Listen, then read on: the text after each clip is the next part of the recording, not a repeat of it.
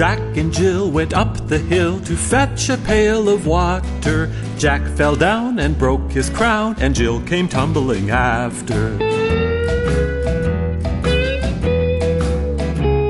Said Jill to Jack, let's go back and fetch that pail of water.